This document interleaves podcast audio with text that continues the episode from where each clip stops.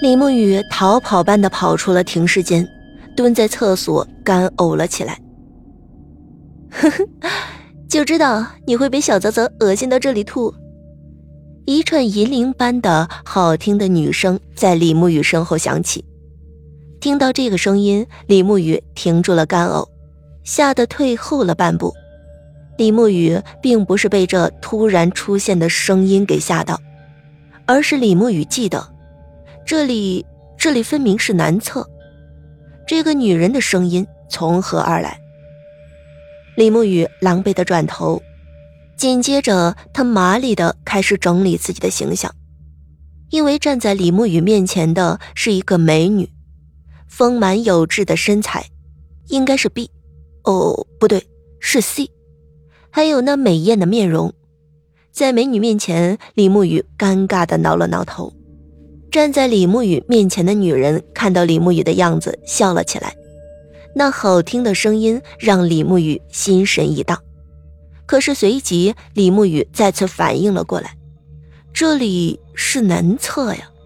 李沐雨不确定的看了看旁边那男厕标志的小便池，疑惑的看着眼前的这位美女。呵呵，怕什么？姐姐又不会吃了你。再说，小泽泽我都不感兴趣，你还是差了那么一点儿。哼，那个女人露出挑逗的眼神看着李沐雨说：“不是。”只是这里，李沐雨额头露出了一层冷汗，指了指旁边的小便池。哼，男厕怎么了？你要上厕所呀？那你上吧，顺便仔细的看看你。那个女人继续调笑着李沐雨，这下李沐雨的确是不知道该说什么了。一个美女如此大胆的挑逗自己。李沐雨的脸不由得再次红了起来。呵呵，那个女人看到李沐雨的脸色发红，再次好听的笑了起来。就在李沐雨尴尬万分的时候，凌然走了过来，看到李沐雨的样子，凌然笑着对那女人说：“好了，秦大小姐，她刚来，您老就放过她吧。”被称为秦大小姐的女人转过头看向凌然。粉拳砸向了林然的胸口，对林然说：“哼，还是那么有质感，好吧，听你的话，我就暂且放过他了。不过，姐姐可是会时刻念着你的哦。”啊 说着，秦大小姐挑逗的勾了李沐雨一眼。李沐雨被秦大小姐眼神这么一勾，浑身打了一个激灵。他也是我们燕科的成员，名字叫秦瑶。对了，不用怕，他是同性恋，你可是安全的。林然对李沐雨说道：“你说什么？说老娘同性恋？靠！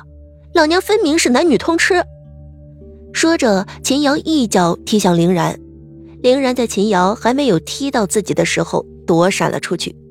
而秦瑶自然不甘示弱的追着林然跑出了南侧，站在一边胃中还有些翻滚的李沐雨不由得呆立在那里。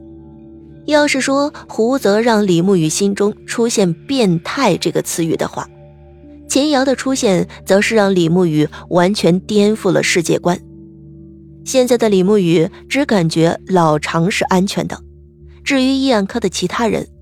李沐雨不知道自己会不会还没有办案就已经牺牲在了这里，深吸了一口气，缓和了一下波动的心情，胆颤地走出了男厕。在男厕外的走廊上，李沐雨看到了秦大小姐、胡泽和凌然。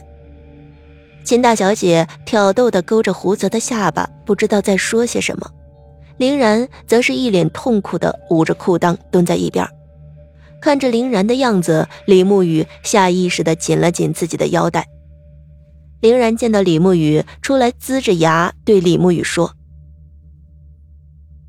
一起，一起去看看事发现场。”秦瑶见到李沐雨出来了，放弃了挑逗那如同死人一般麻木的胡泽，眼神勾了勾李沐雨，在秦大小姐的淫威之下，李沐雨硬着头皮走了过去。凌然所说的案发现场，自然是三幺八省道七十二公里药子山处。一路上，凌然苦着脸开着车，坐在旁边的胡泽依然如同尸体一般面无表情。坐在后排的李沐雨这会儿被秦大小姐坐在腿上，涨红了脸，内心不停地压制着那该死的生理反应，而秦大小姐则是不停地对着李沐雨耳边吹气说道：“就快起来了。三幺八省道一直人烟稀少，即使是在中午，这里也偶尔有几辆货车开过。”药子山还是一如既往的安静。进入到药子山的路段之后，山体将阳光遮挡了起来，没有阳光的照射，这里变得有些阴冷。凌然停车，即使没有李沐雨的指点，凌然也找到了案发现场。因为过路车少，这里的底面还留着一滩乌黑的血迹，甚至在这里还能闻到那股子刺鼻的血腥味儿。在秦大小姐下车之后，李沐雨困难地挪动着双腿，跟着下了车。